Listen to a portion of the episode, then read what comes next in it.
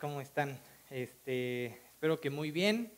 Espero que ahí eh, dando pasos de fe gigantes a medida que los asuntos con este mundo se van complicando. Espero que eh, puedas eh, comenzar a confiar más en Dios. Definitivamente no sabemos a dónde nos va a llevar esta situación económicamente en cuanto a la salud, obviamente, ¿no? A quién le puede tocar, a quién no. La semana que fue antepasada, o la pasada, ya no recuerdo, me este, llegaban noticias ahí súper súper difíciles, ¿no? La persona que me compartió de Cristo falleció de COVID, ¿no? Este, y fue un, eh, fueron momentos pues difíciles, ¿no? Al final de cuentas, pues yo nada más agradecí a Dios.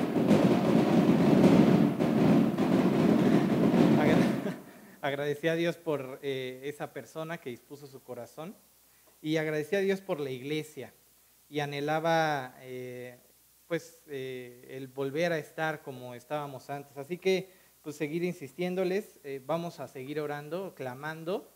Sé que las situaciones ahorita están más complicadas, ¿no? incluso las células que ya habían empezado a abrir ya volvieron a cerrar y esto por el aumento de casos. Eh, entonces, pues bueno, se ve cada vez más lejano el día, ¿no? En que nos volvamos a reunir, pero Dios tiene el control y justo eso es algo que vamos a ver hoy, ¿no? Ahora ese niño que sí, vimos ese recorrido a la cruz, pero que después resucitó y vino a dejar su reino. Y ahorita vamos a ver a qué se refiere con ese reino. Y algo maravilloso que te adelantaré es, eh, hay un rey reinando y es maravilloso ese rey. Dios como nuestro rey es increíble y tiene el control y todo el tiempo quiere que sepas que si te acercas a Él, entonces podrás ver el propósito dentro de cualquier problema que estés teniendo. Entonces, bueno, yo los invito a orar unos por otros, por supuesto, por tu célula, más allá de compartir que no, el vecino fulano del hijo del, del hijo de la vecina, este, preocúpate también por los tuyos, los de tu casa, los de tu este, célula, ¿ok? No sé si tú te enteres de todos los problemas que pueden llegar a tener los demás. Entonces, eh, acércate a ellos, échales una llamada, comienza a tu ahora a procurarlo. Oye, no lo hacen conmigo.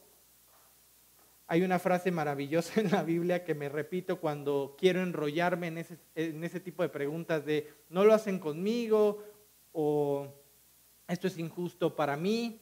Y me acuerdo de Jesús diciendo, ¿a ti qué? Sígueme tú. ¿No? Es personal. Así que mira, yo sé, tal vez alguno no te ha llamado a ti, tú tienes un chorro de broncas. Sin embargo, pues tú sé eh, a quien Dios use, ¿no? De primeras para levantar a los demás, para impulsarlos, para alentarlos. Eh, déjate guiar tú para tú ser usado. Entonces te, invito a eso, a que vayas y les hables, que te pongas en contacto con los que puedas. Hay muchas personas que creemos, ¿no? A la hora de conectarnos, que están ahí, pero tal vez ya no, ¿no?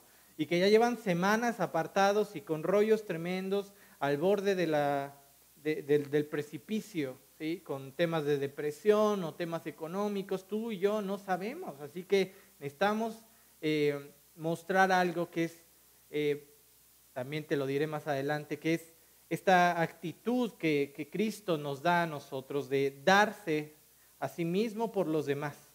¿okay? Eso es algo que nosotros tenemos que aprender a hacer como iglesia. Así te das cuenta que estás hablando con gente transformada, porque esa gente se da a los demás. ¿okay? Ese es un muy buen fruto que habla de la transformación que Cristo hace en nuestro corazón. El Padre se encarga de traer a los perdidos a casa y hace todo lo necesario para traerlos, lo vamos a ver más adelante. Pero eso es lo que tú y yo tenemos que procurar. Ahora eh, nosotros somos parte de ese reino, de, esa casa del Padre y tenemos que procurar y hacer todo de nuestra parte para traer a los que están lejos.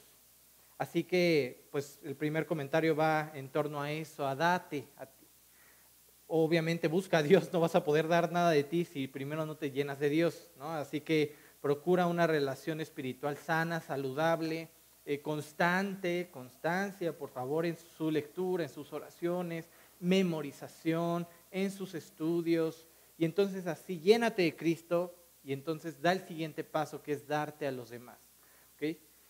Y en segundo, eh, bueno, vamos a hablar un poco de las campañas.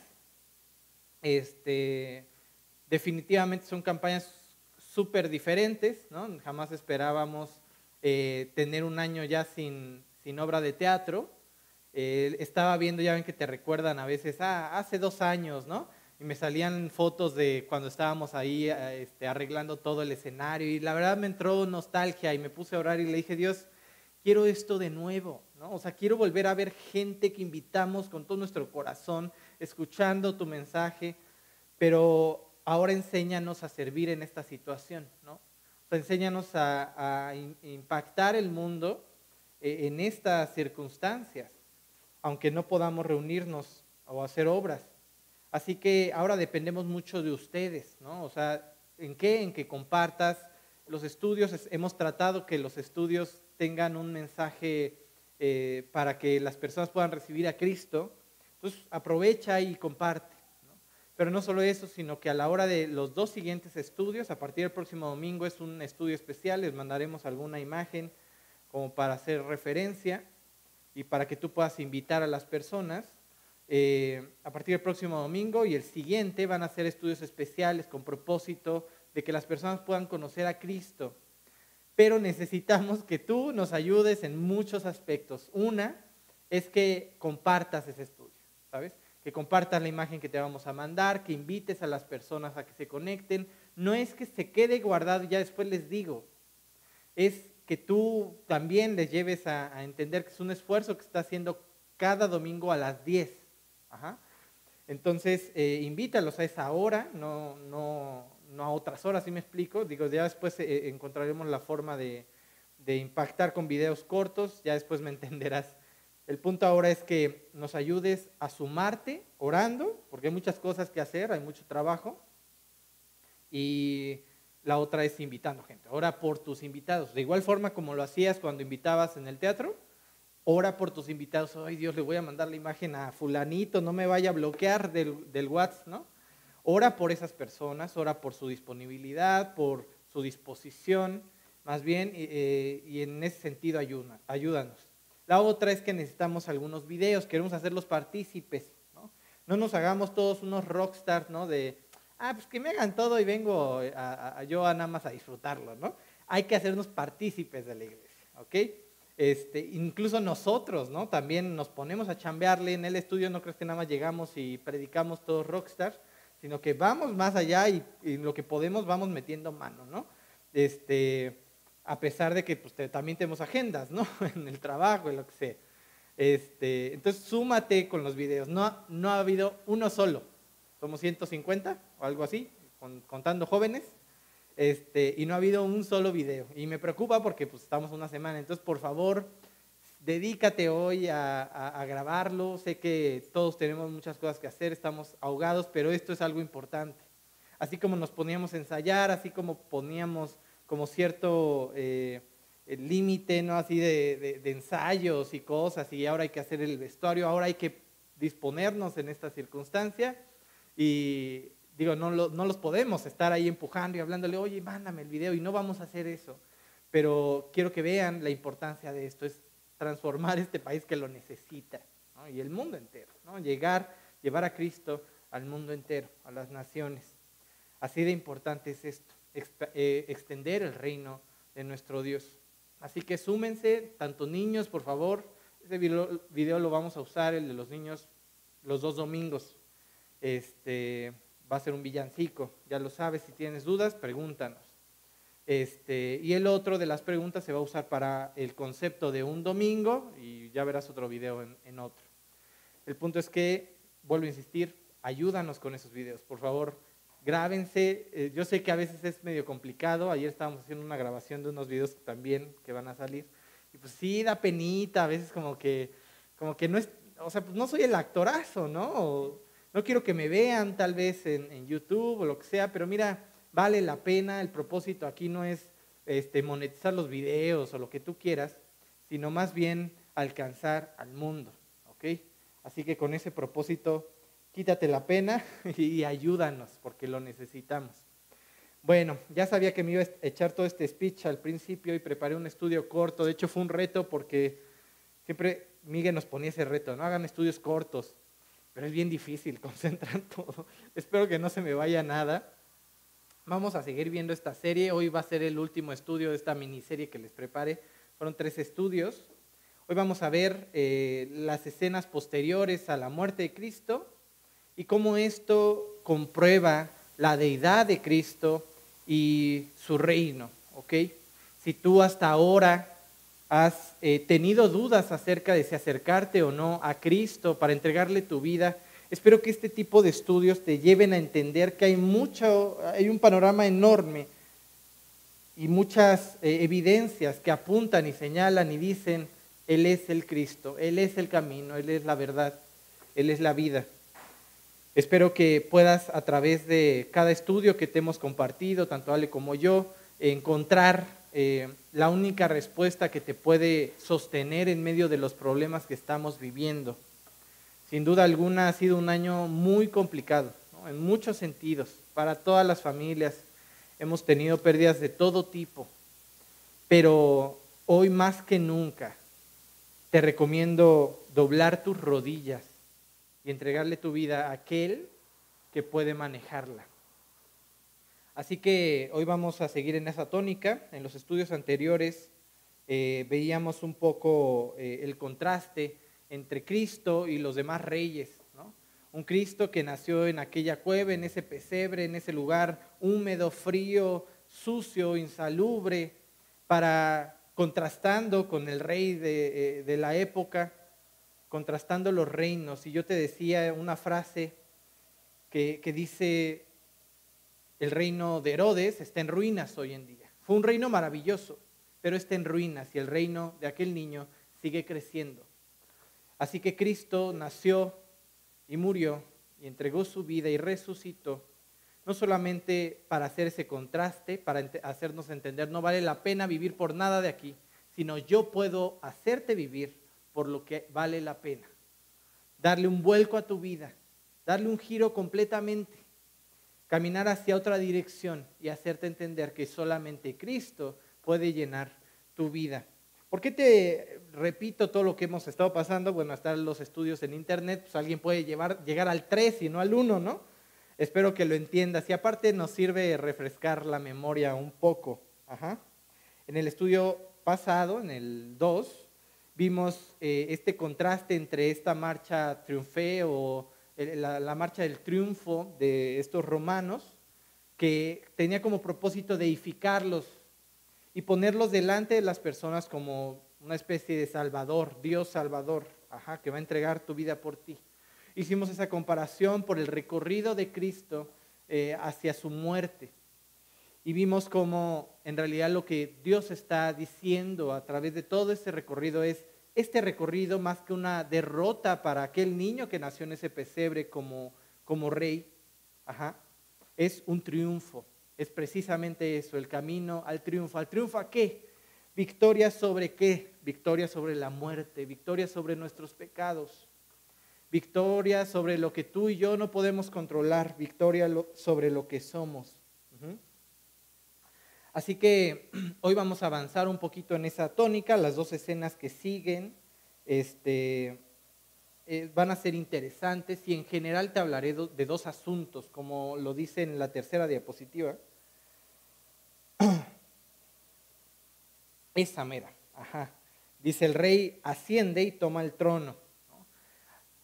Como te explicaba en el estudio pasado, lo que esperaba Israel era alguien que los librara que llegara con mano de hierro a romper con los romanos, a romper con sus broncas en ese momento y a hacer de Israel una nación maravillosamente eh, fructífera, ¿no? Este, bendecida.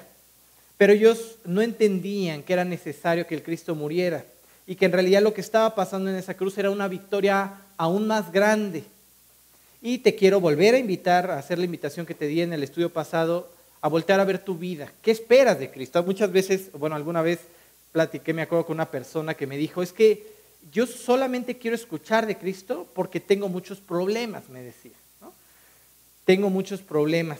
Y entonces me acuerdo que platicando con esta persona le decía, oye, pues es que el principal problema no es lo de afuera, el principal problema está en tu corazón. Así que lo que hizo Cristo en esa cruz, más allá de venir y derribar a los romanos, de, venir y acabar con tus deudas, con tus eh, problemas en el trabajo, fue venir y atacar el problema de raíz, que es nuestro corazón apartado de Dios. Así que después de ser crucificado, viene un evento maravilloso, la resurrección de Cristo. Vamos a un poquito entrar en detalle más adelante. Después de eso vienen unos 40 días en los que Cristo está conviviendo con sus discípulos y otras personas, no tantas. Eh, y al final de esos, esos días Él asciende a tomar su trono.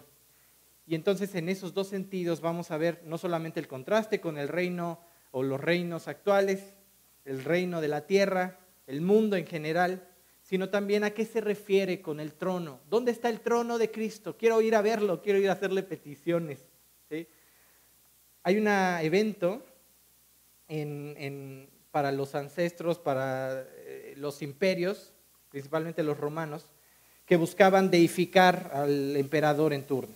Yo te decía, esperaban alguna señal, hablamos de eso, que volaba el pájaro, que pasaba un cometa, que hacía algo. Pasaba algo que hablaba que esa persona, más allá de resucitar, no como ese concepto, sino que más bien era ascendido, y utilizaban la misma palabra, ascendía al cielo a tomar su lugar entre los dioses. Por ejemplo, hay un arco muy famoso, eh, el arco de Tito, este, en el cual se ve eh, Tito eh, en un águila ascendiendo al cielo. Y ese es el concepto de ascensión que en aquel entonces se entendía. Así que Cristo sigue haciendo referencia a esto, a, los reinos terrenales, al contraste con estos reinos, y a, cómo viene a destruirlos. Y ahorita te voy a explicar esto. Todo esto es un preámbulo para llegar a Daniel, vas a ver.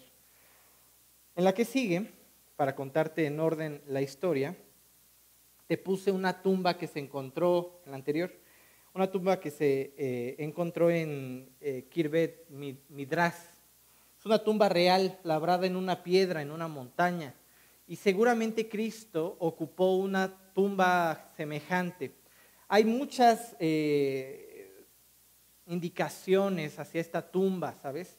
hay muchas cosas muy peculiares acerca de esta tumba. Eh, que podríamos tomar para un estudio incluso aparte. Hoy solo te diré, era una tumba que seguramente pertenecía a alguien rico, ¿no? ¿A quién puede tallar una piedra, no? Ahí este, eh, haciendo todas sus figuritas. Eh, era algo que necesitaba mucho dinero, era una tumba cara, pero era una tumba que tenía ciertas características, como ves, no se ve tanto en la perspectiva de la foto, pero la puerta es muy chaparrita, ¿no? es muy bajita, hay una puerta eh, eh, redonda de, pura piedra que se tenía que rodar para tapar la, entrada principal del lugar. Y eh, inmediatamente después de entrar esa primera puerta había un lugar donde se juntaban a orar por siete días, haciendo una especie de luto por la persona fallecida, que es seguramente el lugar donde los soldados guardaban el cuerpo, lo más seguro. Pero bueno, Vamos a empezar con los versículos. Hechos 17 del 1 al 3. Hechos 17 del 1 al 3. Les pido que busquen sus Biblias. El día de hoy no les puse más imágenes que versículos. Así que los espero para que abran ahí su Biblia. Hechos 17 del 1 al 3. Esta es la forma en que Pablo hablaba del Cristo, ¿ok? Hay una característica aún mayor de esta tumba. La característica mayor de esta tumba y, la, que la diferencia de cualquier otra en el sentido de la resurrección es que está vacía, el cuerpo no está. Y esa es la forma en que los discípulos aprendieron a presentar a Cristo. No solamente el Cristo que nació, murió, sino el Cristo que resucitó. Y esa es la forma y ese es el Cristo, el rey que te vengo a presentar. Un rey que no dejó su trono bajó a la tierra a morir solamente, sino que venció a la muerte, venció nuestros pecados y resucitó. Te voy a hablar de un rey vivo. Dice el 17.1, pasando por Anfípolis y a, Polonia, llegaron a Tesalónica, donde había una sinagoga eh, eh, de los judíos. Y Pablo, como acostumbraba, fue a ellos y por tres días de reposo discutió con ellos. Y tú dices, ¿cómo que discutió con ellos? ¿Sobre qué tema? Y el 3 dice, declarando y exponiendo por medio de las escrituras que era necesario que el Cristo padeciese y resucitase de los muertos y que Jesús, a quien yo os anuncio, decía él, es el Cristo. Cambiar esa perspectiva que ellos tenían esa perspectiva de que el Cristo tenía que venir a romper con sus problemas primero, a reinar, y les hacía entender que primero tenía que padecer y ser muerto para después resucitar. ¿Ok? En la que sigue te pongo otra, otra imagen de la tumba, se ve tal vez un poco más esta perspectiva que te digo de una puerta chiquita, ¿no? Incluso cuando los discípulos se acercan a, la tumba, dice la Biblia, que se agachan este, para entrar, y a eso se referencia, la puerta chiquita. Bueno, ¿qué fue la resurrección? La resurrección fue más que el cumplimiento de ciertas fiestas. La resurrección fue más que abandonar una tumba y ya, que salir a, formar una revuelta, como algunos eh, comentan o comentaban. La resurrección fue el triunfo sobre lo que tú y yo no podemos eh, controlar, sobre lo que tú y yo no podemos quitar.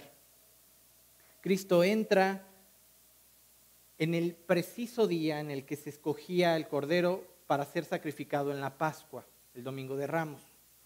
Días después está siendo crucificado en el día de la Pascua, enterrado en la fiesta de los panes y resucitado en la fiesta de las primicias, que hablaba de todos los frutos que tú tienes, tienes que dar una parte como ofrenda a Dios, como primicias de todos tus frutos. Y si tú recuerdas, cuando resucita Cristo, eh, hay un versículo que dice que el velo se parte de arriba abajo y que todos los que, que muchos muertos, muchas personas muertas fueron vistas caminando por la ciudad. Ahí tienes las primicias las primicias de la resurrección, como lo llama eh, Pablo en alguna carta. Y después viene otra fiesta, la fiesta del Pentecostés. En, esta fiesta eh, vamos a ver cómo Cristo eh, viene a implantar su reino, pero un reino diferente al que nosotros conocemos o al que nosotros pudiéramos esperar inclusive un trono completamente diferente al que nosotros podríamos esperar. ¿Por qué te estoy leyendo estas partes? ¿Por qué te estoy hablando de Cristo como rey, pero yo no lo veo sentado en un trono? ¿Por qué te estoy hablando de los otros reinos? Porque hemos gastado tiempo en entender a, a Herodes, a algunos otros emperadores, a Julio César, a quien sea. Porque quiero que entiendas que lo que Cristo está haciendo en ese momento es hacerte entender que no hay otro camino. Para hacerlo entender, vamos a leer Daniel 7 del 13 al 14. Daniel 7 es un pasaje muy interesante que va a empezar a hablar de cuatro bestias o de cuatro reinos, imperios. Alguno de ellos puede ser incluso Roma. Y te está hablando del el concepto del mundo, cómo vienen a, a, destruir o a hacer. Ajá. Pero de pronto te encuentras con el versículo 13, 7:13. Miraba yo en la visión de la noche y aquí con las nubes del cielo venía uno como un hijo de hombre, se refiere a Cristo, que vino hasta el anciano de días y le hicieron acercarse delante de él, el 14. Y fue dado dominio, gloria y reino para que todos los pueblos, naciones y lenguas les sirviesen. Su dominio es dominio eterno, que nunca pasará y su reino uno que no será destruido. Ahí lo tienes. El rey diciéndonos, no está todo perdido. Este, este vistazo que estamos dando a los reinos tiene como propósito al imperio romano, a cada rey, que tú voltees a tu alrededor. Toma en cuenta el gobierno en el que estás, toma en cuenta las circunstancias en las que estás y entiende que todo está siendo controlado ajeno a Dios Es un reino completamente ajeno a Dios, que te invita a cosas completamente ajenas a lo que Dios tiene preparado para ti. Y en ese sentido viene Cristo a destruir con esa inercia, a esa inercia. Viene Cristo a, zafarte de este reino y a traerte al suyo. Viene aquel con apariencia, dice eh, eh, el Hijo del Hombre, a destruir, dice que viene como una piedra que destruye a esos imperios. Lo que está diciendo Cristo en este momento es, hay esperanza. Voltea a ver a tu alrededor, está hecho un caos. La ciudad, eh, el país entero, el mundo entero, la economía entera, eh, las elecciones de todos lados está hecho un caos, la democracia, nada a lo que tú le podías, podías haber puesto tu fe está estable hoy en día.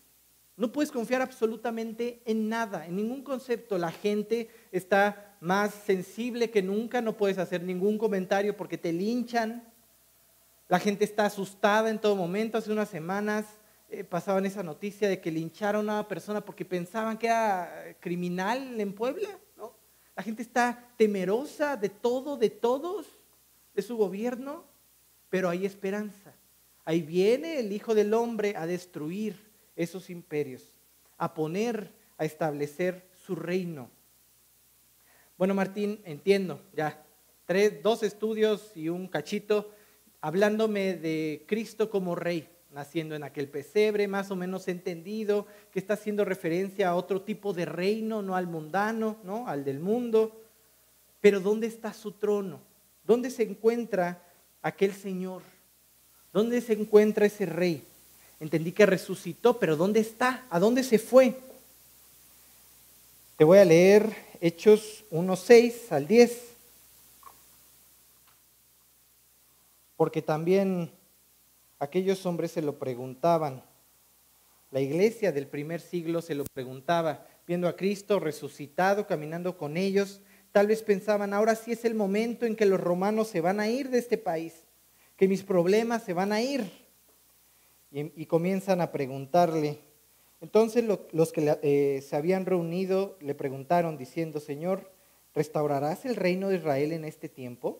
Les dijo, no os toca a vosotros saber los tiempos o las sazones que el Padre puso en su sola presencia. ¿Qué le está diciendo? Y un consejo para todos los creyentes, deja de sacar tu agenda y contar días. Cuando viene Cristo, aquí, y allá. Dice aquí este versículo, no nos toca saber eso. Olvídate de eso. Más bien, enfócate en lo que sigue, dice, pero recibiréis poder cuando haya venido sobre vosotros el Espíritu Santo y me seréis testigos en Jerusalén, en toda Judea, en Samaria y hasta, los, hasta lo último de la tierra. En lugar de decirles, eh, eh, en lugar de enfocar su vista en un reino terrenal, les está diciendo, ¿quieren reino? Les voy a mandar al Espíritu Santo. ¿Por qué hace eso? En el día 10 se celebraba una fiesta llamada eh, la, fiesta del Pentecostés. En esta fiesta eh, Israel tenía que ir a adorar al templo. Y en esta fiesta en especial, eh, Dios hace algo maravilloso. Dice la Biblia en Hechos, vamos a ver, denme un segundo. En Hechos 2, del 1 al 4, vamos a leer. Cuando llegó el día del Pentecostés, estaban todos unánimes juntos. ¿Por qué estaban juntos? Dice la Biblia que en cuanto Cristo asciende, en cuanto Cristo asciende, eh, los discípulos van a adorar y dice, están todos los días adorando en el templo. Están ahí porque están adorando, están felices por lo que acaba de suceder, porque su Dios, porque Cristo acaba de ascender, acaba de ser deificado de nuevo, ¿no? Y de repente vino de los cielos en un estruendo como de un viento eh, recio que sopla, el cual llenó a todas las casas eh, toda la casa donde estaban sentados. Y se les aparecieron lenguas repartidas como de fuego, asentándose sobre cada uno de ellos. Y fueron todos llenos del Espíritu Santo. Y comenzaron a hablar en otras lenguas, según el Espíritu les daba que hablasen. Esto es un acontecimiento maravilloso. ¿Cómo encontrabas a Cristo? ¿Cómo encontrabas a Dios antes? con Adán y Eva estaba en el Edén, después del Edén con Israel lo encontrabas en el tabernáculo, puso Dios eh, su presencia en el tabernáculo, es decir, una tienda. Después David le encarga a su hijo hacer un, templo, una casa, y, justo esa es la correcta traducción, no es un una tienda, sino que es una casa, la casa del Padre. Haces la casa del Padre y todo el pueblo tenía que ir, acudir al templo para encontrar el trono del rey, para encontrarse con el rey. Y no solamente eso, sino para arreglar sus propias vidas, para regresar a la casa del Padre. El propósito del templo era regresar a todos a la casa del Padre.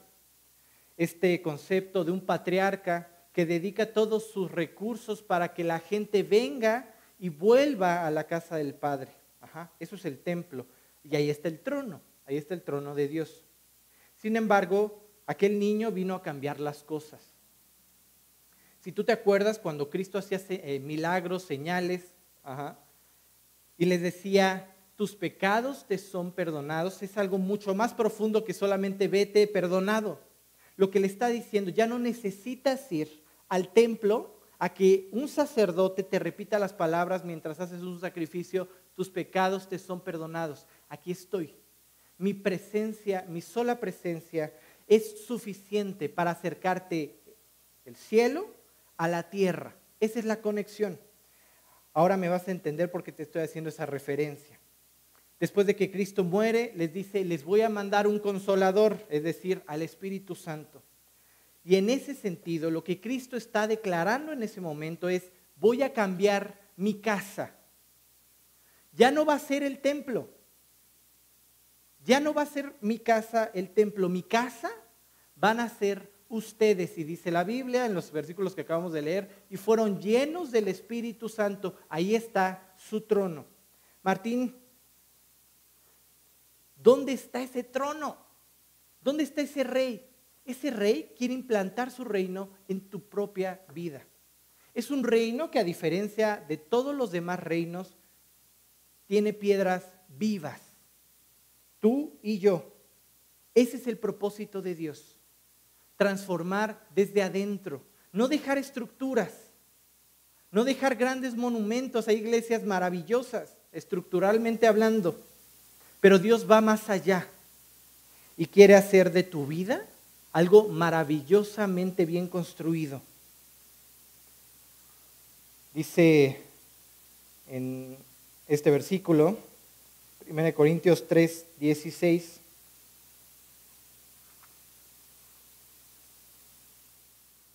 ¿No sabéis que sois templo de Dios y que el Espíritu de Dios mora en vosotros?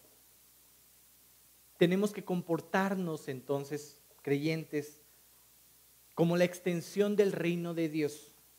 ¿Por qué? Porque Él ha decidido poner su trono en nuestro corazón. Él ha decidido hacer de nosotros los que vayan y prediquen el Evangelio y un centímetro a la vez vayan robándole terreno al reino de este mundo y vayan extendiendo el reino de Dios. ¿Hay alguna otra forma en que esto pueda suceder? De ninguna forma.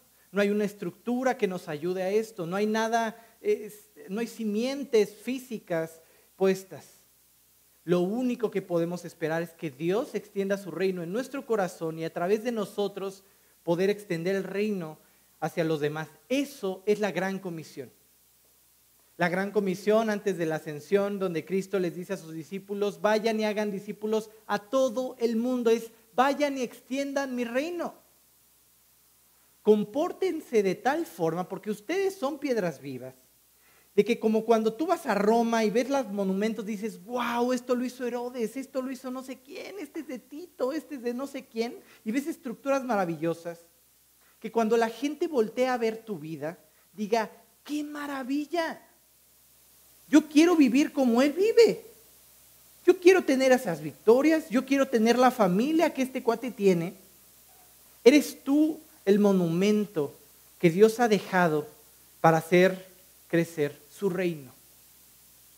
Cuando asciende Cristo, eh, hay una maravillosa enseñanza. Te está diciendo, no solamente ve y preséntales al nuevo rey, que vivan por ese rey, que sean discípulos que den un paso más. No solamente es creer, no solamente es entender que aquel niño que nació en ese pesebre era Dios, que vino a implantar un reino en nuestro corazón, va más allá, entrégale tu vida. Déjate controlar por Él. Deja que ese rey tome el control de tu vida. Cuando estaba viendo eh, la predicación de, fin de año, este, la que me toca a mí, me acuerdo que estaba estudiando un salmo y veía como eh, la queja, dice, es un salmo de Moisés, hacia como las circunstancias, eh, todo me abruma, pero hay un Dios detrás de todo. Y eso es a lo único que me puedo aferrar. Y mientras preparaba el estudio pensaba en todo lo que ha pasado este año, las personas que se nos han ido, las personas que eh, hasta hoy han, han, partido y han perdido sus trabajos. He recibido más llamadas que nunca últimamente, en los últimos 15 días, de personas que están sufriendo eh, temas de salud, de depresión. Y entonces mientras preparaba este estudio decía Dios, qué maravilla poder entender algo poder entender que no dependo de todo el reino de este mundo, que tu reino es diferente, que tú sigues reinando, que tú estás en ese trono y que estás en control, que tú estás sobre todo esto. Les voy a contar algo, mi esposa me va a regañar. Hace cuatro semanas nos enteramos que Daisy estaba embarazada. Y entonces ya este, salí de vacaciones y todo, hubo temillas y regresando de vacaciones, este, fuimos con una doctora. Y me acuerdo que pues, por la pandemia yo no pude entrar, pero salió con una cara de, ya sabes, pues no buenas noticias. Y entonces me acuerdo que salió y me dijo pues, que no tiene latido. Hay que hacer estudios y lo que sea, pero no hay latido. Y a partir de ese día perdió todos los achaques que tenía. ¿no? Todo se fue. Y fueron días bien complicados, todo te empieza a abrumar las circunstancias, el mundo te comienza a abrumar. No sabía ni qué orar. No sabía ni qué pedirle a Dios. Dios, ya me dijeron que no. ¿Qué oro? ¿No? O sea, oro por un milagro o no, no sabía qué pedir. Y muchas veces ver las circunstancias es a lo que te lleva a no pedir con fe, a perder tu fe, a olvidar que el rey está en el trono a olvidar que sí, sí, ese niño murió, pero fue una victoria sobre tus pecados para ganar todo. Y no solamente eso, sino que llevó tus enfermedades, llevó, ¿no? Hasta cosas inimaginables. Vino a traer paz al caos, a implantar su reino de paz en medio de un mundo de caos. Y se nos olvida que sigue en control. ¿Por qué? Porque resucitó, dejó esa tumba. Ascendió, tomó su trono y después entró en nuestro corazón a controlar nuestra vida, a hacernos vivir por fe. Y platicando con Miguel, me acuerdo que, que Miguel me decía, ¿sabes qué? Yo oraría como David, me decía. Eh, David sabía que su hijo iba a morir, ya le habían dicho eso, pero él siguió clamando por su hijo. Y entonces comencé a orar igualito. Fueron días de súplica, tirado en el suelo, clamándole a Dios, Dios, sopla vida, Eres el rey. No estoy hablando de lo que la gente me dice, de lo que este mundo me dice. Estoy hablando de lo que tú eres capaz de hacer. Tú puedes dar vida. Tú soplas vida y hay vida. Entonces comencé a clamar, a clamar. Dios sale vida, Dios sale vida. Y entonces días después este, se va a hacer un estudio más y comenzamos a ver los latidos y vuelven los achaques. Y fue una maravillosa demostración de parte de Dios hacia nuestras vidas diciéndonos, yo estoy en medio del caos trayendo paz. Yo estoy en medio de tus broncas, de todo lo que estés viviendo, no importa que esté fuera de tu alcance, yo soy shalom, paz. Y vengo a traer paz a tu vida, a que confíes en mí, a que vivas por mí, a que vivas por mi reino. Y entonces ahí les puedo contar uno de los milagros más grandes que he recibido en toda mi vida. Dios tiene el control. Dios quiere tener el control de tu vida. Yo sé que es complejo comenzar a creer, ¿no? O sea, no ves nada, lo único que ves a tu alrededor son problemas, pero dime, ¿a qué más te aferras? Y ponte en mi situación, ¿a qué más me aferraba? ¿Qué más podía hacer? Ya me, habían dado un pronóstico. Ya me habían dicho qué había pasado. No había nada más que hacer. Las circunstancias me decían, no hay nada más que hacer. Así que yo te digo lo mismo a ti. Voltea a tu alrededor. ¿Qué más puedes hacer? No hay nada que esté en tu control. No hay nada que tú puedas tomar y decir que lo tienes completamente controlado. Conozco por lo menos cuatro o cinco familias que perdieron sus negocios a los que estaban aferrados por años. Dejaron de asistir a sus células, dejaron de buscar a Dios por dedicarle todo su tiempo a algo que hoy está perdido, que hoy está en ruinas. Deja de edificar ruinas.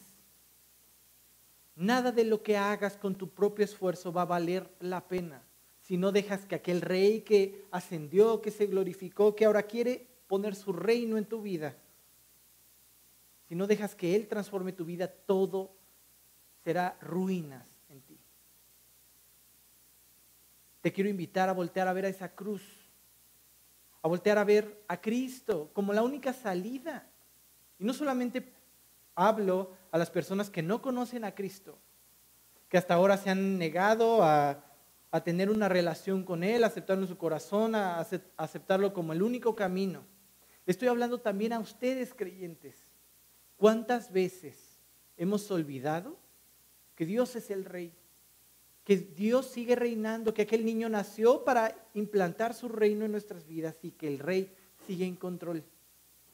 Hoy quiero invitarlos a tener fe, ir más allá de las circunstancias, a entender que lo que pasó en aquella cruz fue tan increíble, tan maravilloso, que hoy puede seguir eh, surtiendo efecto en tu vida, transformándolo todo, llevándote a tener fe en medio de circunstancias muy complicadas. Así que creyentes, sujétense al Rey y extendamos su reino.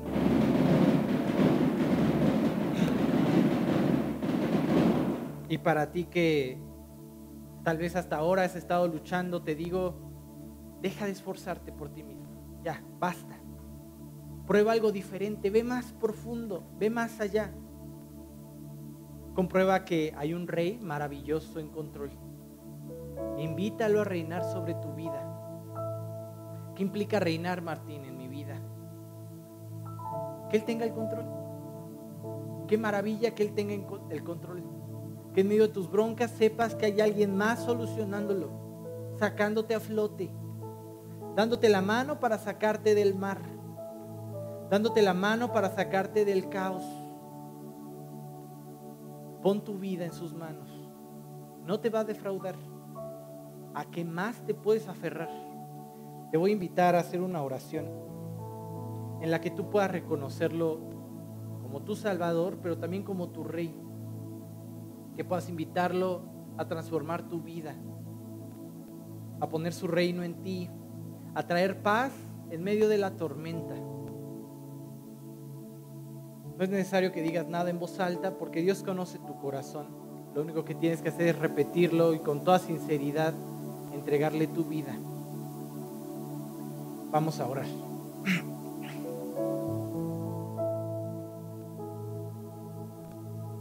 Dios, las circunstancias son tan pesadas. A veces he creído que tengo la fuerza suficiente para llevar mi vida, mi matrimonio, a mis hijos, mi salud, mi economía, pero todo el tiempo me doy cuenta que no sirve de nada mi esfuerzo, que no es suficiente, que a pesar de que encuentre metas, a pesar de que tenga victorias, no es suficiente. Y me sigo sintiendo igual de vacío. Ahora entiendo que este vacío es porque tú no estás ahí.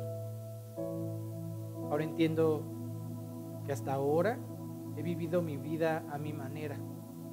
Y quiero pedirte perdón por ello. Quiero pedirte perdón por todo lo que he hecho. Quiero pedirte perdón por todos los pecados que he hecho en contra tuya. Quiero pedirte, Padre, que tú sigas avanzando en mi corazón. Que hoy, Dios, transformes ese corazón de piedra y lo vuelvas uno de carne. Que entres a vivir a mi vida. Quiero aceptar el pago que Cristo hizo en esa cruz por mí. Quiero aceptar esa victoria que Cristo hizo en la cruz por todo lo que yo tenía que pagar, por mi muerte. Te pido que lo transformes todo, que pongas tu trono en mi corazón, que me lleves a ti, que me hagas vivir de otra forma, que me des otro sentido de vida y que me lleves a comprobar que tú estás en control, que tú eres el único que puede traer paz en medio del caos, medio de mi caos. Dios, Gracias por haberte presentado hoy en mi vida. Gracias por haber muerto en esa cruz. Gracias por haber mandado ese niño a morir por mí, a pagarlo todo. Gracias por estar hoy conmigo. Y todo esto solamente por Cristo Jesús y para tu gloria. Amén. Y ahora, ahora extender su reino. Ahora ir más allá Ahora como piedras vivas, mostrémosle al mundo que hay un rey en control, que es el único que puede sostener tu vida. No hay otra forma de que el reino de Dios siga creciendo más que tú y yo vayamos y hablemos. Vayamos y demos testimonio de lo que Dios es, del grande Dios que tenemos. Y entendamos que la única forma de dar testimonio es con nuestra propia vida. Más allá de ir y platicarles con palabras, que vean, que vean que no hay otra forma de vivir, que vean que no hay otra salida en medio de esta pandemia. Cuando Israel recibe eh, también su comisión de ir y predicar a, a Dios, a las naciones, este, hoy somos una extensión de esa de esa comisión a los israelitas. Ahora nos toca a nosotros como iglesia llevar a Cristo a los demás, al que está perdido, y darlo todo porque el perdido vuelva. Cuando te hablaba de este concepto de Betab o la casa del Padre, decía, Dios como patriarca dio todo para que los perdidos se acercaran. Juan 3:16 dice, porque de tal manera amó Dios al mundo que ha dado a su Hijo unigénito, es decir, a lo único que tenía, el único, para que todo aquel que en Él cree no se pierda, mas venga a la casa del Padre, mas tenga vida eterna. Dios dio todo como el buen Padre para traer al perdido. Ahora nos toca a nosotros emular esa acción, dar todo de nuestra parte para que el perdido venga a Cristo conozca el triunfo de aquella cruz. Súmate a estas campañas. Pon tu esfuerzo, es lo que necesitamos hacer. Es lo que fuimos llamados a hacer ahora como sus hijos, extender el reino. Así que que no, no, no pienses que es un esfuerzo mal invertido, un tiempo mal invertido. Es el esfuerzo que tenemos que hacer para que el reino de Dios siga creciendo. Bueno, sin más. Eh, sigamos orando por las campañas. De verdad que es muy complicado armar algo sin tanta gente aquí, ¿no? Este, así que que Dios nos dé gracia, que Dios dé gracia en el mensaje, que Dios prepare corazones, que la transmisión vaya bien, que los videos se puedan armar, y que sobre todo muchas personas puedan conocer lo maravilloso que es que Cristo reine en nuestras vidas. Bueno, que Dios los bendiga.